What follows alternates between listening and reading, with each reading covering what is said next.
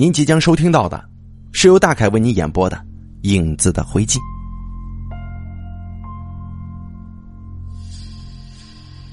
我盯着那个空空的座位，轻轻的叹了口气。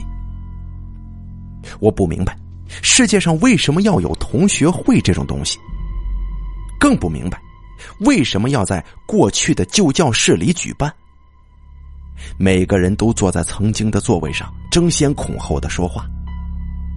班主任坐在讲台上面，热泪盈眶的看着台下那些陌生的面孔。我相信，他已经认不出我们当中的绝大多数了。就像我已经难以在他们的脸上找回二十年前那种神情。在那些已经明显狭窄了很多的桌椅当中。那个空空的座位，宛若一道无法掩盖的伤口。我望向他，看见一双迅速移开的眼睛。在这个夜晚，我们彼此回避，又时时捕捉对方的目光。他似乎有话对我说，而我也是一样。从小我就是一个沉默寡言的人，所以，在这所中学读书的时候，我并没有多少朋友，除了程宇。他说他喜欢我的沉默。事实上，跟程宇在一起的日子里，他的话也不多。当我的同学们在阳光下成群结队的呼啸而过，在街上追逐本校。或者外校的漂亮女生的时候，我和程宇常常躲在我家的阁楼上，各自从那些布满灰尘的书架当中抽出一本书来看。程宇看书的速度很快，或者说他压根就没有耐心从头看到尾。所以，当阁楼里的光线越来越暗的时候，程宇的身边往往堆满了。各种乱七八糟的书刊，他总是伸伸懒腰，然后对着窗外发一阵子呆，随即大步走到我的身边，一把夺过我正在看的那本书，说道：“哈，你又在看这个？”一个十五岁的男孩子，用整个下午的时间阅读《刑事判例研究》这本书，这的确。是一件让人觉得不可思议的事儿。然而，我别无选择。作为省高级法院刑事一厅的法官，父亲给我的第一本启蒙读物就是《中华人民共和国刑法》。当别的小朋友从人、口、刀、手学起的时候，我就已经知道了杀人、诈骗跟敲诈勒索的意思。我父亲，大概是我所知道的、见过最多罪恶的人。用他的话来讲，被他判处死刑的人已经超过了一百个。我的父亲很乐于让我知道这些。实际上，在他最终成为一个老年痴呆症患者之前，他始终认为，法官是这个世界上最好的职业。直到。他彻底失去理智为止。同学会进行到一半了，集体回忆已经转化成捉对厮杀。大家都各自寻找当年的好友，热烈交谈。班干部们则是围在班主任身边，迫不及待的炫耀自己这些年来的成就，以证明班主任当年的智慧眼珠。所有人皆大欢喜，我自己一个人悄悄的来到走廊里。我没有可以交换回忆的朋友，真的没有。即使我现在就算是离开了，也不会有人意识到又一个座位上空了。想到这里，我丝毫不感觉到悲伤，相反，我还有一丝轻松呢。这是一所再也普通不过的中学，跟那些气派非凡的重点中学不同，这二十年来，管理者们似乎无心，也没有钱去修葺学校。我点燃一支烟，透过窗子望着楼下的操场。此时已经将近黄昏了，那些破败的单杠跟秋千上，都笼罩着一层淡淡的金黄色。我知道，那间仓库还伫立在操场的西南角。我还记得他从前的样子，因为二十年来，我常常都会梦到他。在想什么呢？不知什么时候，他来到我的身边了，却并不看我，而是望着窗外。没什么。突如其来的单独相处让我有些慌乱。教室里太吵了。是啊，他看着正在被夜色一点点吞没的操场。仿佛喃喃自语一般的说：“什么时候回到 C 市的？哦，上个月吧。我不知道老同学相见的时候应该谈些什么，尤其是面对他的时候。我想了想，只能从最基本的寒暄开始。怎么样？结婚了吧？他转过身来，第一次跟我对视。二十年的岁月，似乎在苏雅的脸上留下了更多的痕迹。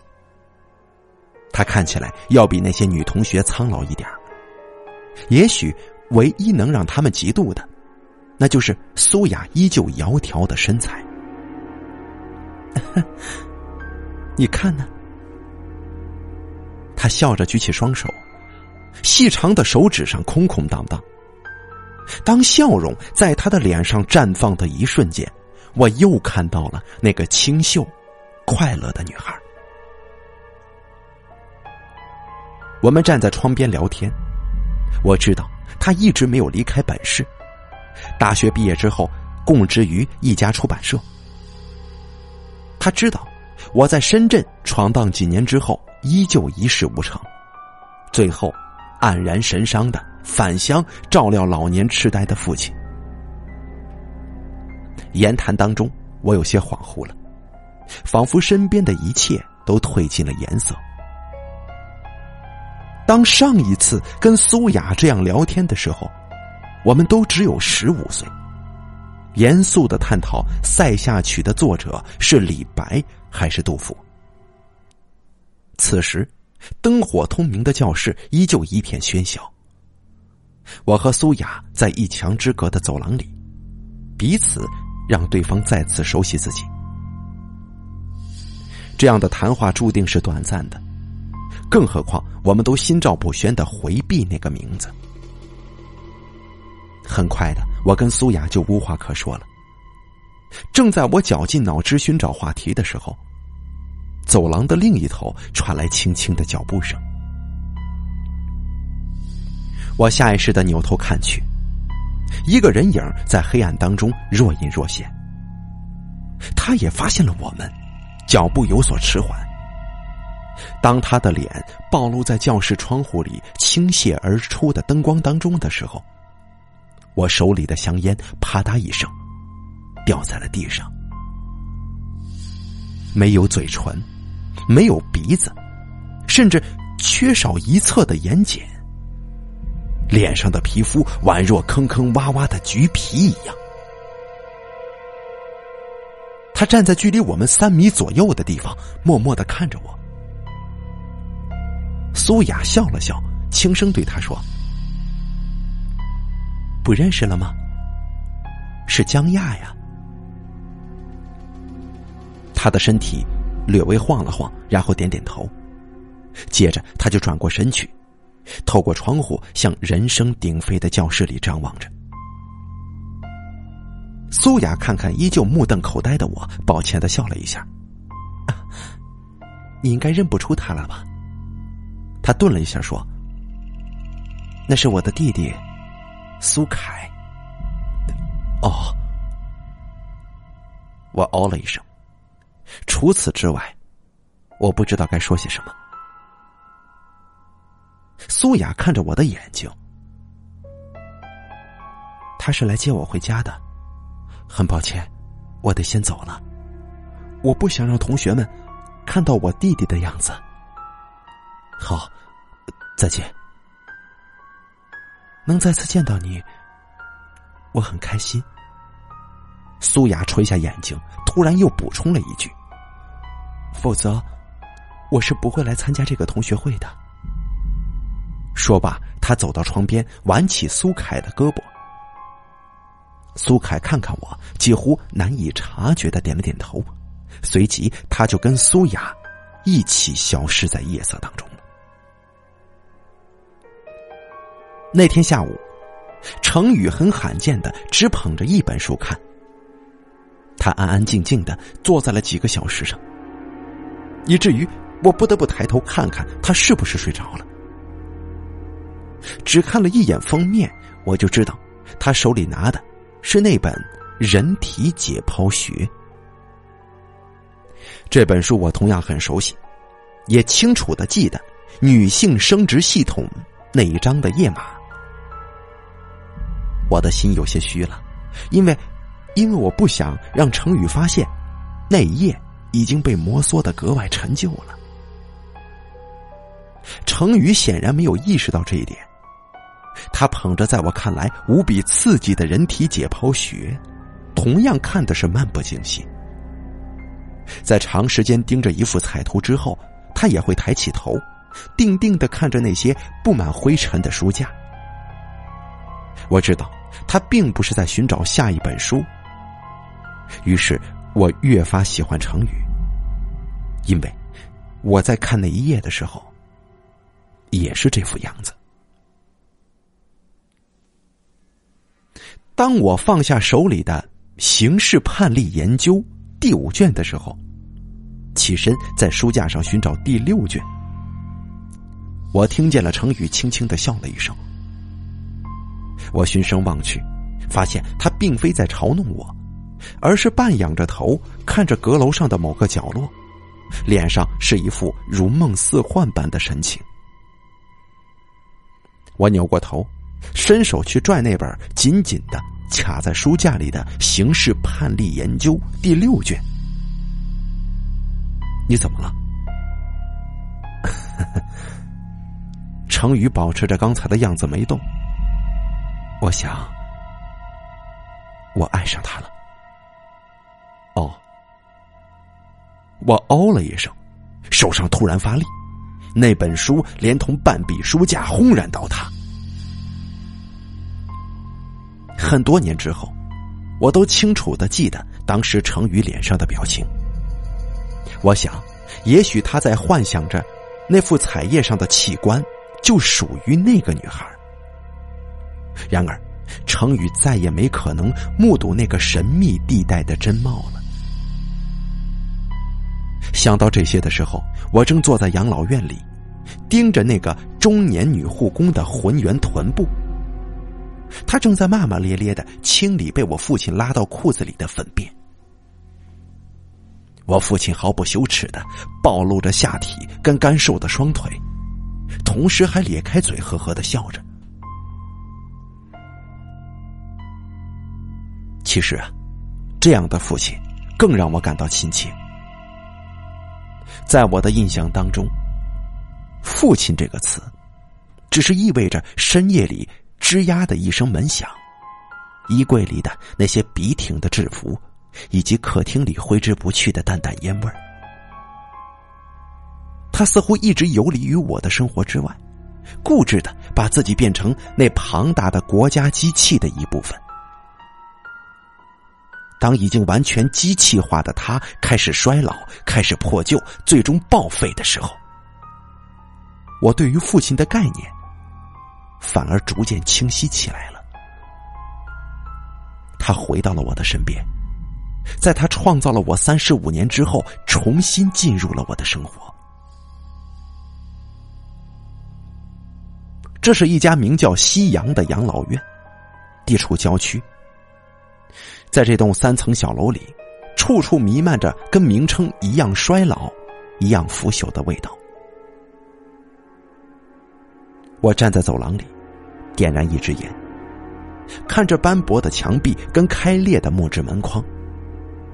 不时有老人在走廊里蹒跚的走过，都穿着奇怪的、类似于病号服的统一服装。他们的眼神呆滞、漠然，似乎又对我抱有莫名其妙的敌意。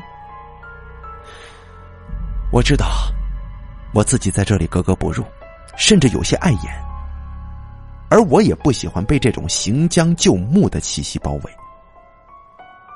正当我掐灭烟头准备离开的时候，我听到有人在叫我的名字，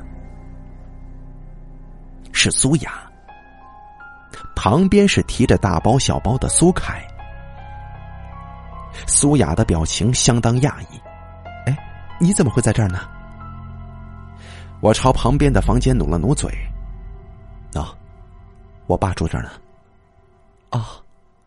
苏雅转过头，轻轻的对苏凯说：“你先过去吧，我去看看江雅的爸爸。”苏凯看看我，低下头，一言不发的从我身边走了过去。我父亲安静的躺在床上，盯着窗外出神，似乎对我们的到来毫无察觉。每当他吃饱喝足，大小便清理干净之后。就是这样一副与世无争的样子。苏雅走到床前，俯下身子，轻轻的说：“江叔叔好。”我父亲慢慢的扭过头来，涣散的眼神稍微活泛了一些。他严肃的看着苏雅，上上下下打量了一番，轻轻的叹了口气，紧接着。他模糊不清的吐出两个字，又把头扭过去望向窗外。他说什么呢？苏雅小心的低声问我。不知道啊。不过，他说什么也无所谓啊。我指了指自己的脑袋。他这儿已经不清楚了。哦。苏雅哦了一声，似乎萌生出无限的感慨。我还记得江叔叔当年的样子呢，那叫一个英气逼人呢。哼，是吗？我笑了笑，不置可否。我从来没见过我父亲在法庭上的样子，至于他是否曾经英气逼人，更是无从考证。父亲在我的生活当中只是一个符号，或者说是个象征而已，而眼前的。这个患有老年痴呆的老头显然比记忆当中的父亲要好玩要有趣的多。想到这里，我突然意识到一个问题：哎，你怎么会在这儿呢？据我所知，那件事情发生之后，苏雅的父亲就因为长期喝酒而死于酒精中毒。而他的母亲也在不久前过世了。那么他来这里是探望谁的？程宇的妈妈也住在这儿。苏雅看着我，欲言又止。我跟苏凯，嗯，你知道的。我垂下眼睛，点点头，却不知该如何说下去。就在这个时候，门被推开了。苏凯走了进来，径直来到床前，先对我点点头，然后对苏雅说：“他得洗澡了。”这是二十年来我第一次听到苏凯的声音，含混嘶哑。我知道，这是来自那条破损的声带发出的声音。苏雅嗯了一声。然后充满歉意的冲我笑了笑，转身走出了房间。苏凯把头转向我，我竭力让自己的目光不从那张可怕的脸上滑落，勉强的跟他对视着。很久，那堆橘皮里出现几丝褶皱，我觉得他是在对我笑。回来多久了？一个月了吧？怎么样？哦，还不错。你还不走吗？我不走。我转身指了指病床上的父亲，趁机稍稍的舒了一口气。我不能走啊，我得照顾我爸爸。这个时候，我发现我的父亲已经回过了头，目不转睛的盯着苏凯。他的脸上不再是那副常见的痴傻表情，而是眉头紧锁，目光炯炯，鼻翼急促的扇动着，似乎看到了某种熟悉而又令他恐惧的东西。我很惊讶，随即我就明白了。啊，对不起，苏凯。我竭力的横在他跟我父亲之间。我，我父亲他。话音未落。我父亲就像是一只豹子一样，从床上一跃而起，伸手去抓苏凯了。然而，这个动作他只做了一半，就耗尽了全部的体力，只能颓然跌倒在床边。一只枯瘦的手还不依不饶的乱抓着。啊，我知道，我知道。苏凯倒退几步。橘皮当中的褶皱更深了，是我吓着他了，对不起。说罢，他冲我挥挥手，转身走出了房门。苏凯这个人，曾经是我们那一代最英俊、最聪明的男孩子。虽然比我低个两年级，却几乎跟班里的体育委员程宇一样。高大强壮，只不过他常常把这些优点用于欺负他那个同母异父的姐姐，所以我一直很讨厌他。而奇怪的是，苏雅从不抱怨。每当他带着脸上的淤青来上学的时候，表情依旧是恬淡平和，不动声色。大人们倒是很理解这些。他们说，一个寡妇带着两岁的女儿，能找一个愿意养他们的人，就已经很不错了。然而，这丝毫没有减轻我对苏凯的厌恶。作为朋友，程宇也跟我有同样的感受，甚至更为强烈。有一次，在放学的路上，我和程宇看到苏凯挥舞着一根树枝。不断的打在背着两个书包的苏雅的身上，嘴里还不停的喊着“驾驾”。程宇当时就火了，挽起袖子冲上去就要揍苏凯。可是冲到他们身前，程宇却放下了拳头，低着头走了回来。我问他为什么不动手呢？程宇当时不肯说。过了几天，他告诉我。他说：“不是他不动手，而是他看到了苏雅的眼神，那个眼神分明是在说不。”从那天开始，我相信人的眼睛是会说话的，所以二十年之后，我知道苏雅一定是读懂了我的目光，而我也读懂了他的。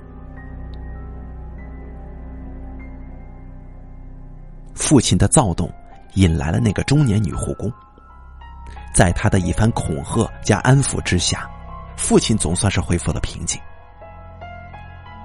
他很奇怪，一贯老实温顺的父亲为什么会突然如此暴躁？甚至我也感到奇怪。在父亲漫长的执法生涯当中，早已见惯了形形色色的罪恶，不至于被一张残破的脸就吓成这样吧？他审阅过的死刑犯的刑事卷宗当中，抽出任何一张现场图片，恐怕都会比这张脸来的可怕吧。此刻，我发现我是真的不了解我父亲，正如他不了解我一样。在他发病之前，他一直不理解我为什么没有选择法律，然后去做一个跟他一样的光荣法官。他不理解，他更为不理解的是，我为什么会在十五岁那年坚决要求转学，甚至不惜以绝食相逼。他不理解第二天下午，我突然接到苏雅的电话，问我能否陪她去给她妈妈扫墓。我犹豫了一下。还是答应了她，因为我也想去那个地方。见到苏雅的时候，我有些意外。回到 C 市之后，我见过苏雅两次，每次都有苏凯陪在她的身边。今天去祭拜他们的妈妈，却只有苏雅一个人在等我。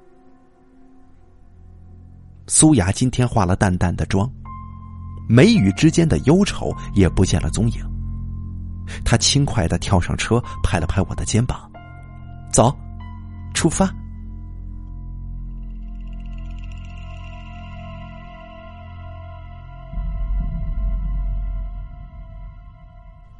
天气阴霾，苏雅的兴致却很高，不停的跟我说话。我本来认为我应该表现的庄重、肃穆。不过，我却不由自主的被他感染了，情绪也逐渐高涨起来。在我离家的这些年里，C 市的变化很大。汽车穿行在那些崭新的街巷当中，我丝毫感觉不到故土的味道。好在苏亚指给我的那些尚存的老旧事物，还能够让我依稀的回忆起往昔的点点滴滴。星宫饭店的猪肉馅饼，重庆路的冰激凌，胜利公园的旱冰场，文化广场的漫画书店，以及在二十年前就戛然而止的青春。醒龙公墓是 C 市唯一的墓地，这个唯一的好处是，大家生前是邻居，死后仍然能够彼此相望。跟市区相比，这里依旧是拥挤不堪的所在，只不过安静了许多。苏雅很快就找到了她妈妈的墓碑，细心的在周围打扫起来。我要帮忙，却被他无声的给拒绝了。我只能无所事事的站在原地。上下打量着那个苦命的女人最后的栖息地。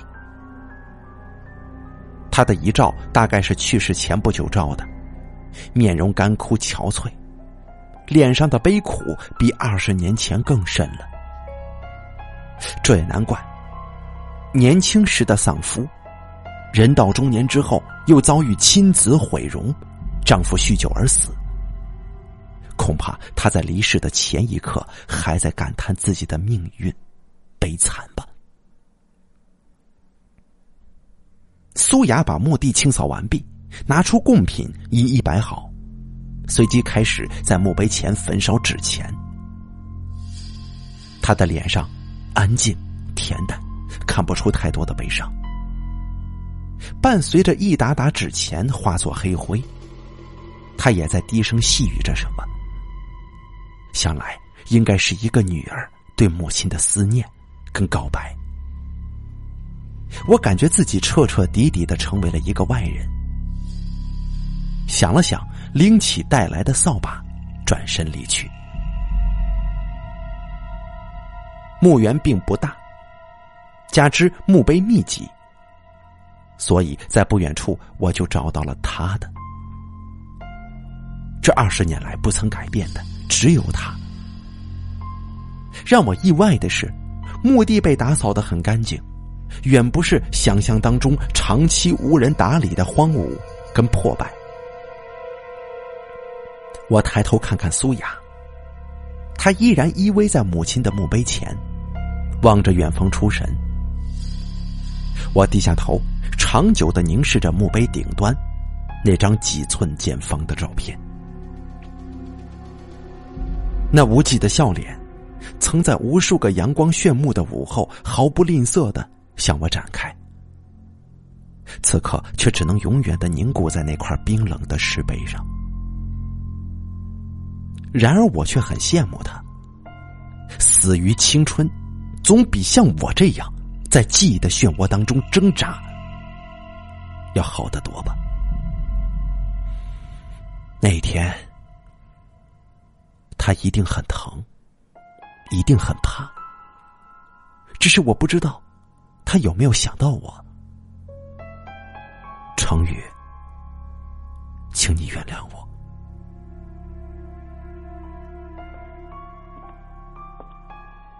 身后传来轻轻的脚步声，我没有回头，只感到一个柔软的身体靠了过来。我们就这样并排站着。默默的注视着程宇的墓碑，良久，苏雅轻轻的叹了口气：“唉，那个时候，他可真帅呀。”说完，他拉了拉我的衣角：“咱们该走了。”早春的天气就像是孩子的脸，反复无常。不知不觉期间，阴云遍布的天空已经放晴。在越来越亮的日光当中，绿叶更绿，鲜花更红。那些拥挤的墓碑也不再显得灰头土脸。苏雅在前，我在后，穿行于越发生动的墓园当中。阳光把我的身影投射到前方，覆盖在苏雅的身上。我不由自主的加快步伐，想尽可能的覆盖更多。不过，突然，苏雅停止了脚步，接着转身过来。怎么？他眼中的笑意波光粼粼。这么多年来，你还是这样吗？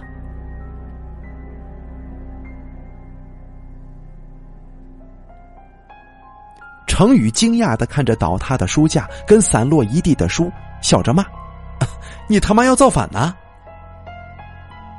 我没说话。站着看他手忙脚乱的修复书架。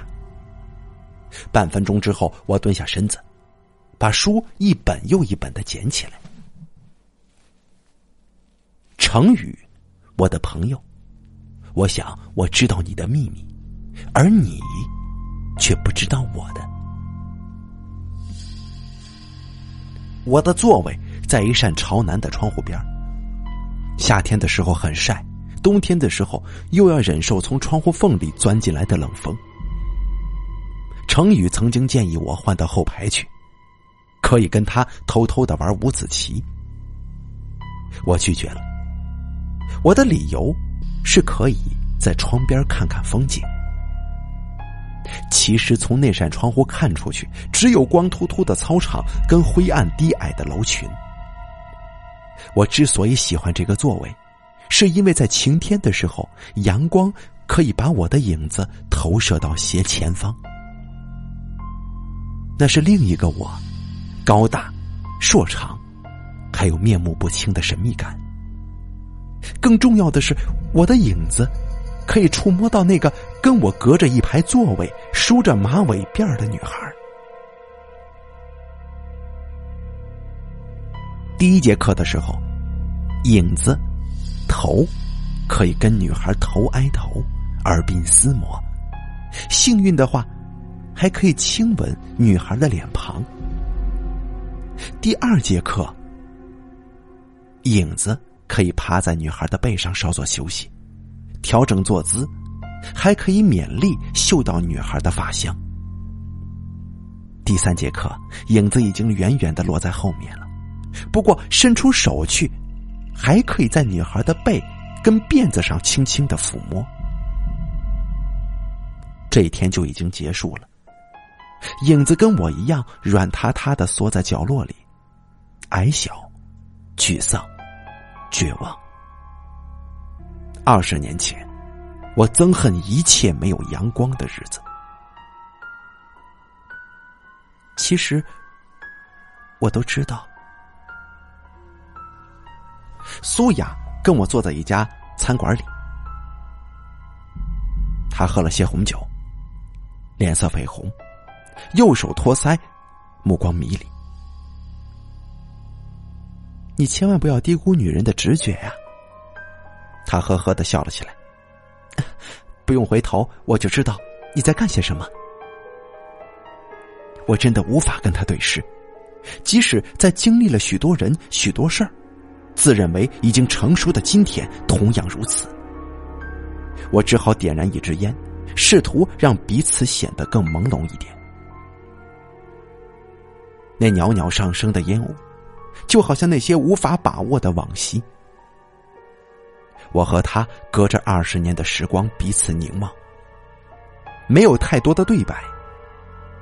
我们共同拥有的回忆实在是太短暂了，更何况有相当一部分还是不愿意触及的。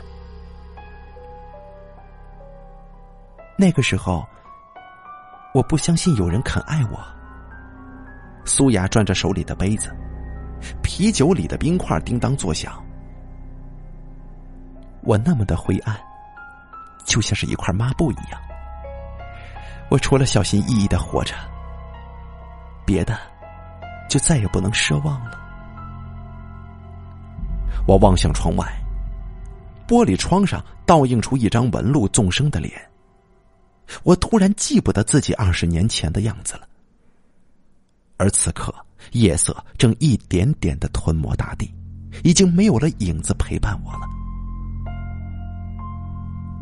我总是觉得冷，好像身体里有一块大大的冰似的。吃再多的东西，穿再多的衣服，都是没有用的。苏雅依旧自顾自的说下去。直到有一天，我突然觉得很痒、很麻，也很暖。我侧过头，我发现你的影子在抚摸着我。他无声的笑了起来。而你的影子，却飞快的逃开了。为什么你当时不肯对我表白呢？啊？我没有回头，也没有回答。从那天起，我很期待你的影子。它让我觉得被人需要，让我觉得有个地方可以躲藏。更重要的是，它让我觉得很温暖。突然，苏雅抓住我的手，轻轻的贴在了自己的脸颊上，就像现在这样。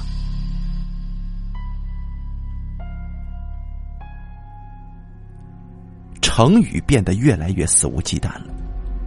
他不仅时常在课间去找苏雅，说着一些不着边际的废话，还当着其他同学的面给苏雅拿几个苹果或者几块糖什么的。苏雅很少给予回应，甚至在同学们不怀好意的哄笑当中，依然安之若素。至于那些小礼物，要么被他弟弟苏凯享用，要么就在课桌上慢慢的萎缩融化。然而我知道，该发生的一定会发生的。某天中午，我看见程宇跟苏雅在仓库边说话。他叉着腿，手扶着仓库的木板墙壁，脸上是我没见过的兴奋表情。苏雅则低着头摆弄着书包带上的搭扣，偶尔抬起头，眼中是某种柔软和牵扯不断的东西。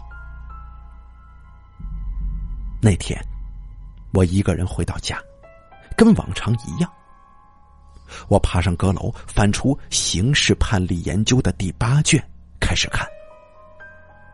我清楚的记得，我从第十九页开始看起，因为当我合上这本书的时候，仍旧是第十九页。当时已经临近黄昏了，夕阳把我的影子投射到墙壁上，我竭力伸展手指，让它在墙上变换出各种各样的形状。期间，有一只蟑螂从墙上爬过去，我始终让那片阴影笼罩着它。他最初显得很惊慌，但是很快就发现那阴影根本就阻止不了他。最后，他从容的逃走了，消失在墙角的缝隙之前。他还不忘挥舞着两根触须向我示威呢。影子就是影子，他什么也做不了，哪怕是消灭一只可恶的虫子。那天黄昏，我对着夕阳第一次自慰，喷射在地板上的精液被落日的余晖染成淡淡的血色，仿佛我的身体里有一道深深的创口。从那天起，我就再也没玩过影子的游戏了。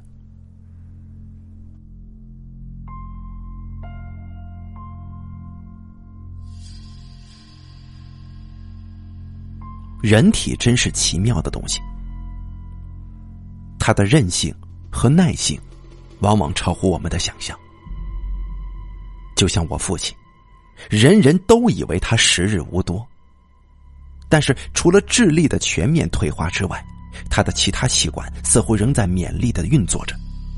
有的时候，我甚至能听到那些齿轮跟轴承在嘎吱作响。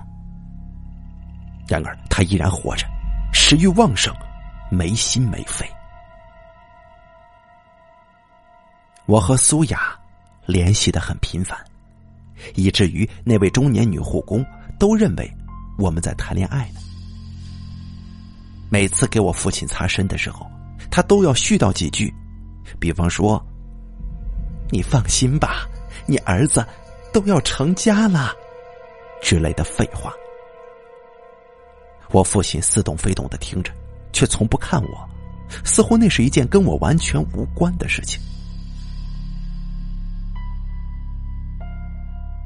事实上，我也不知道苏雅跟我究竟算是什么关系。但是我并不排斥跟他联络，尽管每一次约会都令我感到颇为复杂。他很喜欢听我讲十五岁之后的故事，却很少提及他这些年的生活。我只知道他一直没有离开 C 市，我能理解他的艰辛。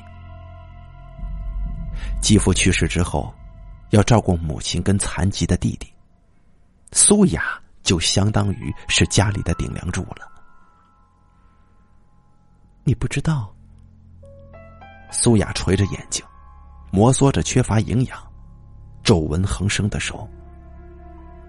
你不知道我有多想离开这里，你不知道我多想逃得远远的。这句话让我们陷入了长久的沉默，因为这里。有一个绕不过去的名字，成语。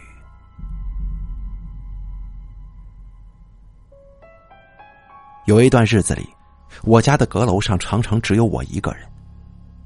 成语像所有恋爱当中的男孩子一样，把朋友抛在了脑后。然而，我并不因此感到难过。如果程宇向我炫耀他跟苏雅有多么甜蜜，甚至他们亲昵的细节的话，那才会让我难过呢。可是，程宇还是在一个午后来找我，并且跟往常一样，一头钻进阁楼里看书。不同的是，他这次直接拿了一本刑法，脸上还时而带着兴奋、惴惴不安的表情。胡乱的翻看了一会儿之后，他凑到我身边，吞吞吐吐的问我：“呃呃，十五岁的人犯罪，这这会不会被抓呀？”我垂着眼睛说道：“只要是过失犯罪就没事儿。”哦哦，什么是过失犯罪呢？我抬起头，看着他脸上诚恳甚至有些讨好的表情。我就耐着性子解释什么叫做过失犯罪。说了半天，看他仍旧是一副不明就里的样子，就直截了当的说：“失火了，交通肇事什么的。”他又哦了一声，想了想，接着问道：“那那十五岁的人犯了什么罪，会被抓呢？”我有些不耐烦了，连珠炮似的说：“杀人。”放火、强奸、抢劫、爆炸。他却听得很用心。之后就是长久的沉默，似乎是在衡量什么事情。最后，他小心翼翼的问我：“那、那、那、那拐带妇女啊，不，拐带少女呢？”什么？我手里的书“啪”的一声落在了地上。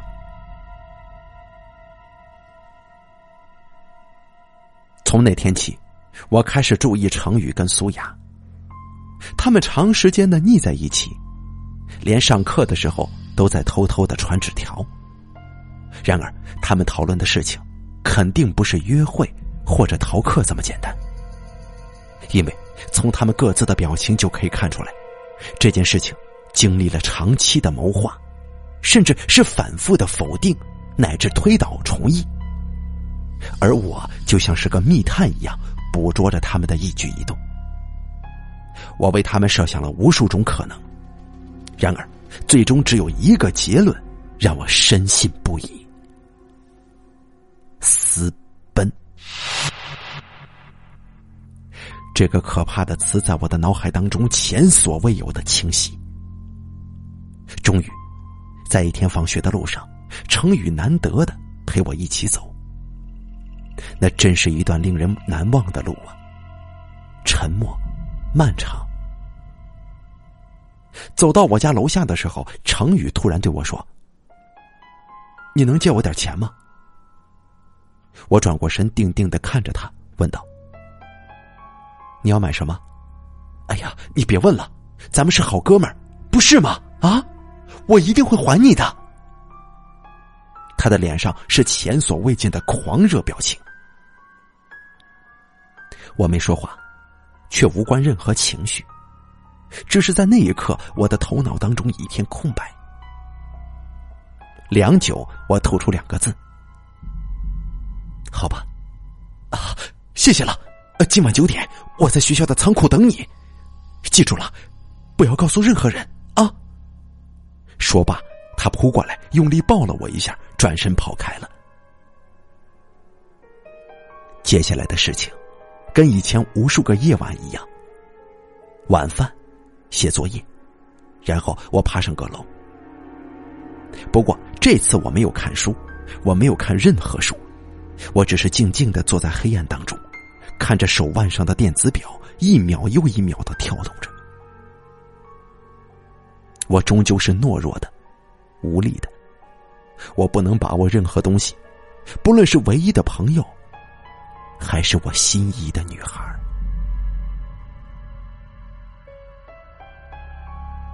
八点半，我打开书架上的一个铁盒子，里面有我积攒的压岁钱。我数了数，一百五十多块的样子。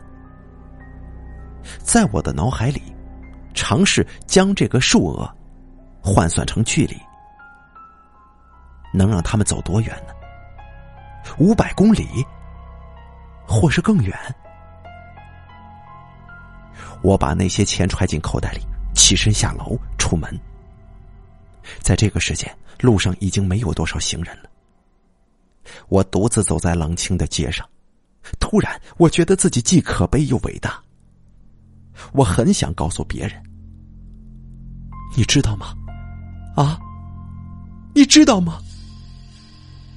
我是在送葬，送葬我的友情跟爱情。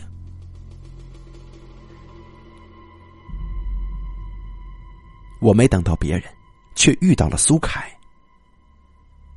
苏凯他左手拎着一桶汽油，右手拎着一个铁笼，里面是几只乱窜的老鼠。看他脸上那残忍的兴奋表情，我知道他又要烧老鼠来取乐了。喂，你看到苏雅了吗？他大大咧咧的问我：“这么晚了还不回家？我爸要揍他。”我没搭理他，打算绕过去。就在我们擦肩而过的时候，我突然意识到发生了什么，某种力量把我掏空了。在浓黑如墨的夜色当中，揉搓一番之后，又重新塞回了我的躯体。那不是我，即使在多年之后，我依然相信那一刻的我，绝对不是我。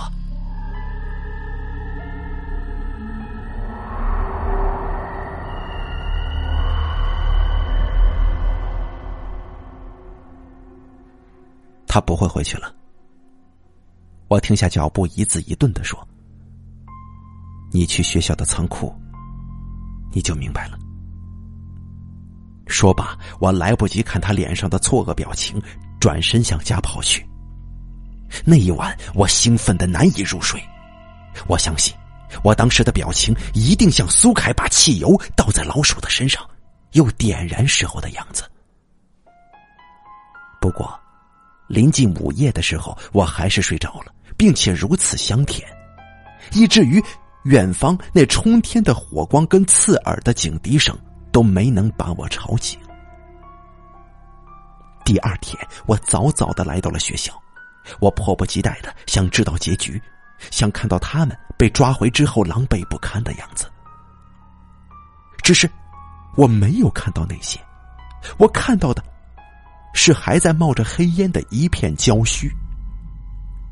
同学告诉我，昨天晚上仓库里发生了大火，有人被烧死，有人被严重烧伤，还有一个女孩被警察带走问话了。当天我没上课，跑到郊区一片的树林里坐了一天一夜。次日凌晨，我回家之后，面对吓哭的母亲跟暴怒的父亲，我只说了一句话。我我要转学。人们把程宇的尸体从废墟当中刨出的时候，他只剩下短短的一小截了。程宇的母亲是在他身下尚存的衣服碎片当中认出的他。苏凯的脸部严重烧伤，面目全非。苏雅对警察说：“他们在仓库里烧老鼠，不慎引发了火灾。”警方将这起火灾认定为失火事故。鉴于苏雅和苏凯都不满十六周岁，所以不予追究刑事责任。我听到这些的时候，已经是半年之后了。只有我知道，那天晚上苏凯要烧的不是老鼠，而是成语。我丝毫没有想给成语报仇的想法，因为有罪的其实是我。一个有罪的人是不能做法官的。我父亲并不了解这一点。是的，他不了解。当然，他现在也不会在乎这一点了。惩处罪犯，对他而言。已经是很遥远、很遥远的事情了。在他眼里，世界上所有的事物大概只有两种：能吃的，跟不能吃的。实际上，我相信在漫长的意识混沌期当中，父亲曾经有过短暂的清醒。尤其是当他突然安静下来，散漫的目光慢慢聚焦的时候。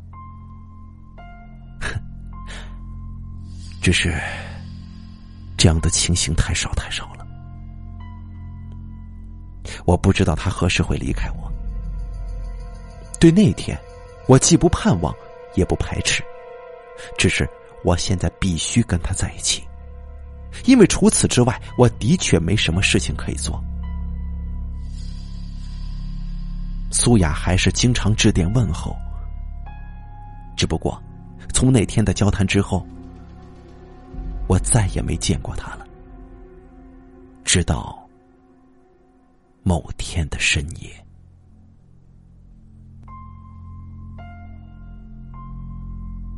那天下午，父亲很不像话，连续两次都拉在裤子里了。我不得不一趟趟的跑洗衣房。回来之后，我发现手机上有一个未接来电，是苏雅的。回拨过去，却被他给挂断了。过了一个小时再拨，已经关机了。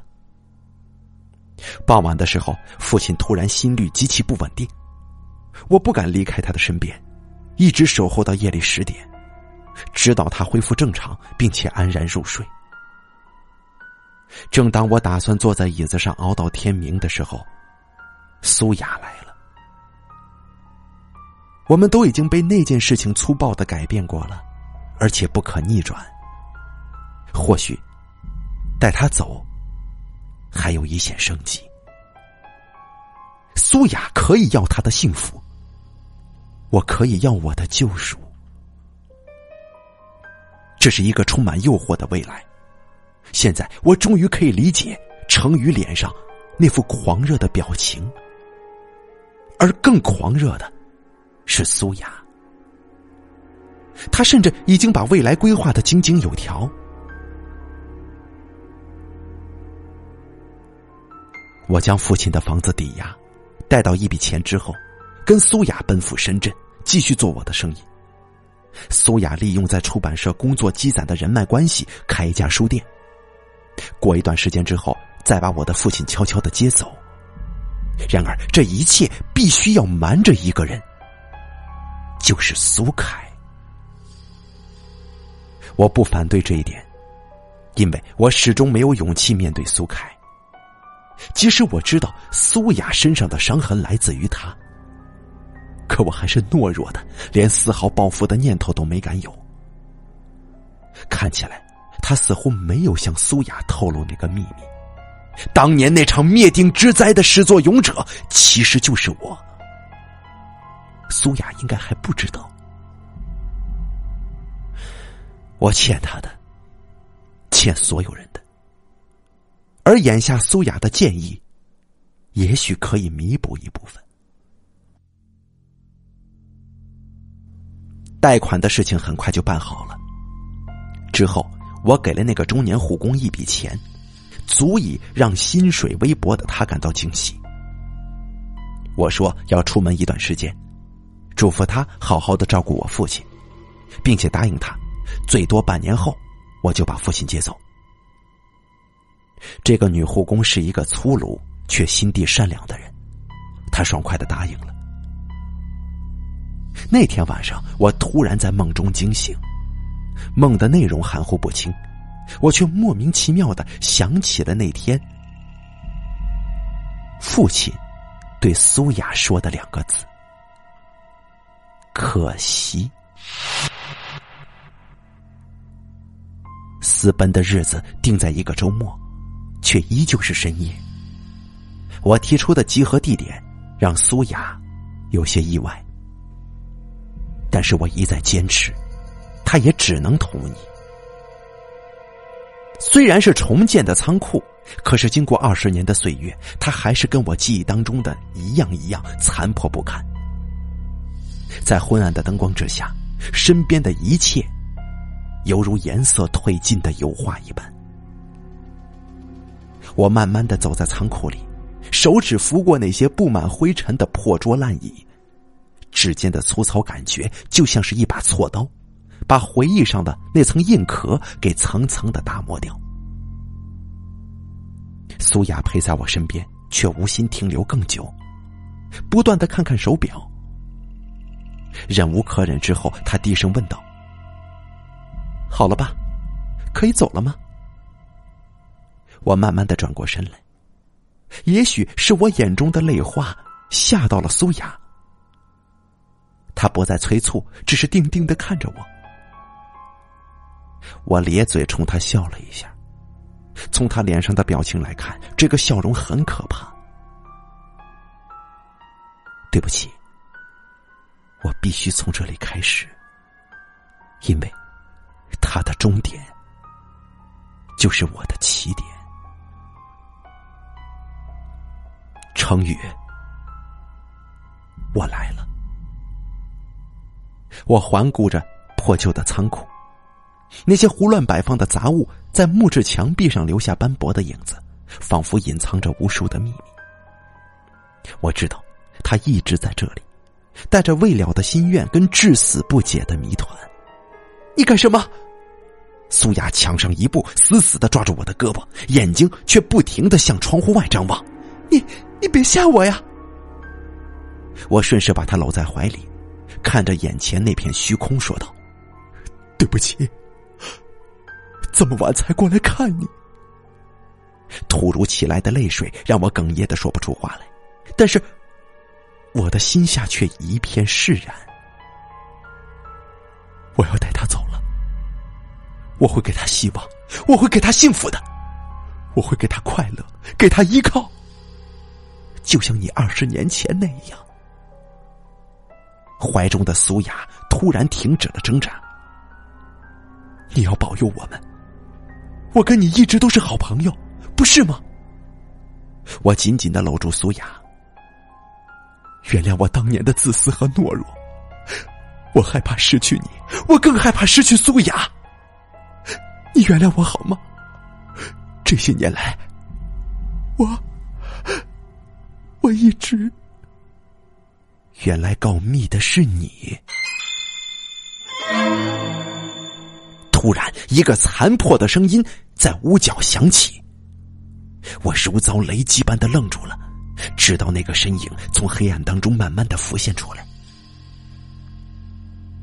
我以为一切终有因果，我以为善恶报应不爽，我以为一个纠结不舍的灵魂真的可以长聚不散。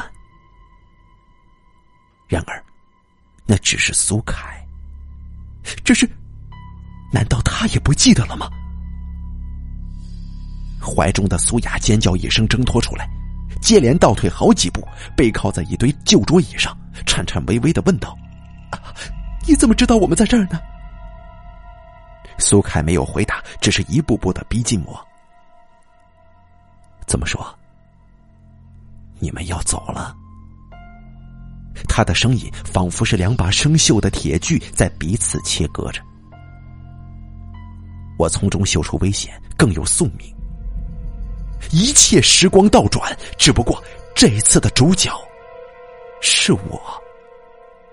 苏凯，我慢慢移动脚步，尽量的挡在苏雅的身前。对不起，我我知道你为什么要背叛我。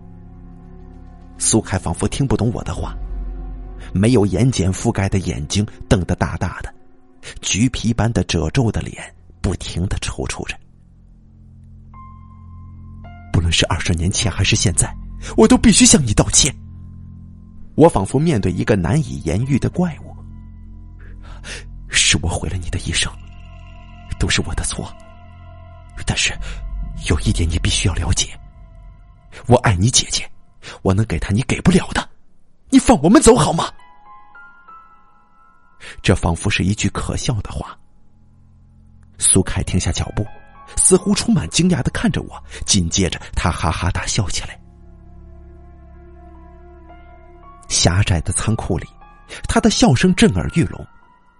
那些从胸腔深处爆发出来的可怕声响，撞击在布满灰尘的破烂杂物上，让一切都摇摇欲坠。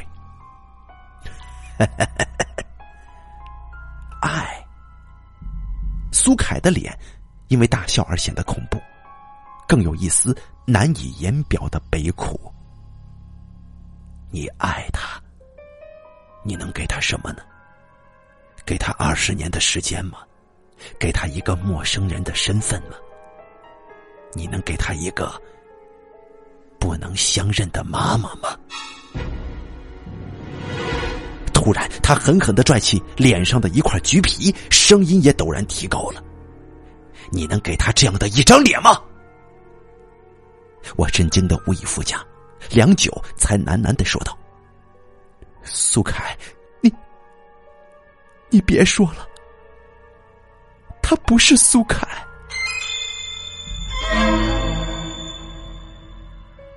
身后突然传来苏雅无力的声音：“就是成语啊。”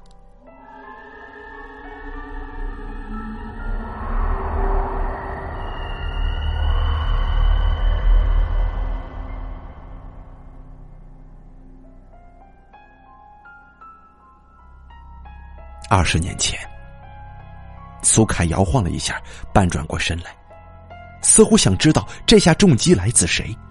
然而动作只做了一半，他就扑通一声倒下了，嘴角流着血。程宇瘫倒在地上，看看还在不时抽搐的苏凯，又看看举着一根桌腿、浑身颤抖不已的苏雅。他喘着粗气，披散的头发粘在汗湿的脸上，却丝毫遮挡不住眼中凌厉的寒光。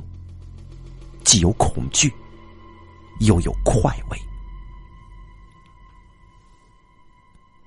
苏凯抽搐的频率越来越低了，最后完全不动了。程宇率先回过神来，艰难的爬过去，伸手在苏凯的鼻子底下探了探，随即就颤抖起来。啊，苏凯他他他死了。程宇转头面向苏雅，脸上已经毫无血色。苏雅仿佛没有听到这句话。浑身依旧紧绷，保持着刚才的姿势，一动不动的盯着苏凯。突然，苏雅眼中的寒光骤然消失，取而代之的是漫无边际的绝望。手中的桌腿轰然落地，整个人也瘫软下来。程宇急忙扑过去搀扶住他，却被苏雅一把推开。再过去。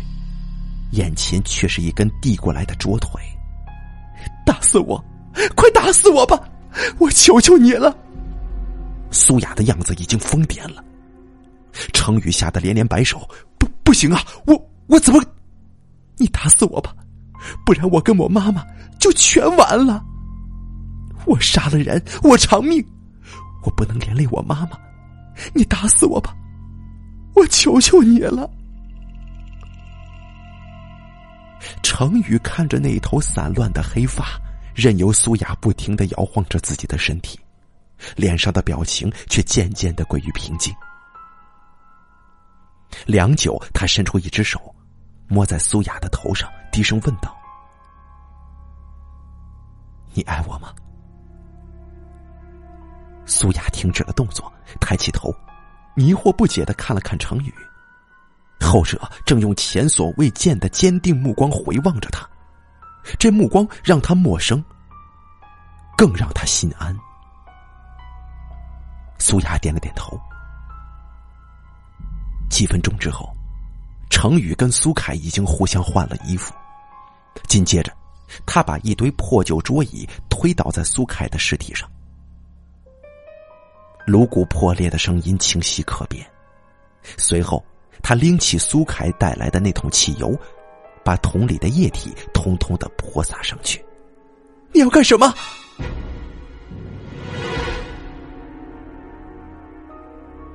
程宇已经从衣袋里摸到了苏凯的打火机。他转身向苏雅笑了笑，淡定而且温和。我最好的朋友曾经告诉过我。失火是不能定我们的罪的。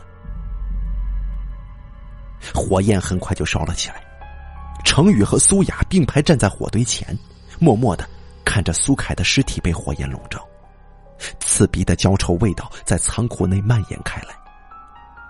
程宇转过身，定定的看着苏雅，在火光的映衬之下，他的面庞棱角分明，犹如雕塑一般的完美。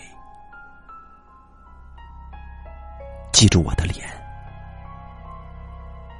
苏雅，一定记住。说罢，他转身就向火堆扑了过去。苏雅惊叫一声，伸手去抓他，却只来得及触碰到他的衣角。一阵惨叫和翻滚过后，浑身冒烟的程宇从火堆当中站起身来，他的头发已经被烧光了。曾经英俊的脸庞只剩下血肉模糊的一团。他蹒跚着走过来，握住苏雅的手，从焦黑的肉团当中挤出一个微笑。这样，咱们就能永远的在一起了。而你，现在要离开我了，苏凯。哦，不是程宇。站在我跟苏雅的面前，那只永远无法闭合的眼睛死死的盯着苏雅。苏雅挣扎着站直身子，一把揽过我的胳膊，大声的说：“对。”程宇的身体抖了一下，似乎有些站不稳了。我付出的还不够多吗？这二十年，苏雅已经变得歇斯底里了。二十年呢，一个女人最好的二十年，每天都要陪伴一个魔鬼的二十年，每天都要对魔鬼感恩戴德的二十年，每天都要忍受无休止的虐待跟奸污的二十年呢。程宇的身体在慢慢的萎缩，整个人似乎矮了半头，语气当中带有乞求的味道。你到底要什么？我，我给你。我要一个人，一个男人。苏雅毫不留情的打断了他。一个可以堂堂正正做我丈夫的男人。程宇不说话了，佝偻的身体却在慢慢的伸直，他的脸抽搐了一下，似乎在笑。那好吧，好吧。他低声说：“程宇的手从背后拿出来，手上拎着一个塑料桶，里面的液体泛着淡淡的红色。让我们永远在一起。”程宇慢慢的拧开瓶盖，梦一般的喃喃自语：“我们会永远在一起的。”不，别这样，程宇，你冷静一下。我挣脱开苏雅，试图上前抓住她，然而程宇挥拳打在我的脸上，这一下子把我打得眼冒金星，倒退了好几步才站住。回过神来的时候，程宇的手里多了一根桌腿，那个塑料桶已经翻倒在了地上。汽油正在滔滔的流淌在地面上。他一步步的逼近我，扭曲的脸分外狰狞。我的心底一片寒凉，只能徒劳的摆着手。程宇，不要啊！这一切都跟你没有关系。在这一字一顿的狂吼当中，他已经挥舞着桌腿，劈头盖脸的打过来。剧痛跟晕眩当中，我只能听见苏雅的尖叫。随着意识渐渐失去，我最后的记忆是一片跳动的火光，跟两个纠缠的人影。可是，那双拖动我的手是谁的？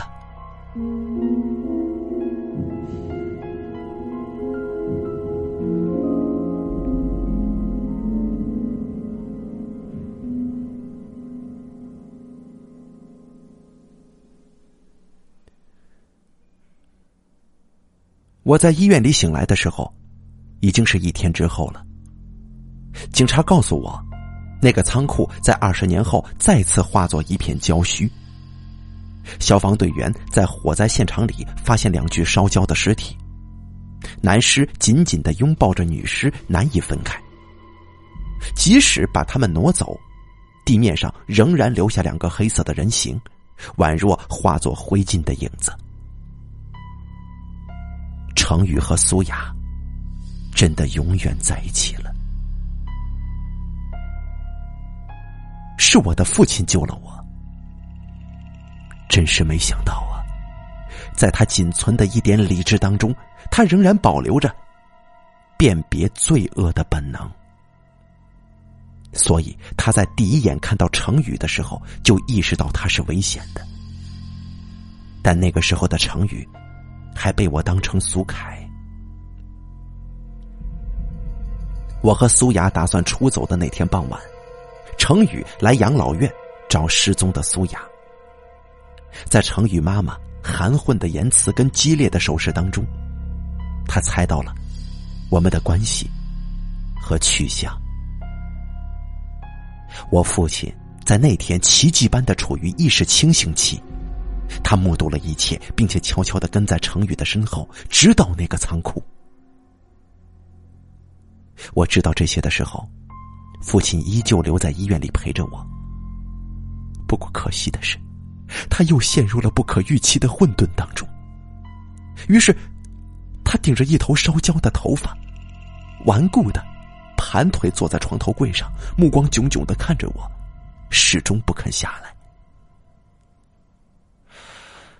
午后的阳光透过窗子照进病房，父亲的影子被投射到墙上，宛若一把巨大的镰刀，慢慢的切割我剩下的时光。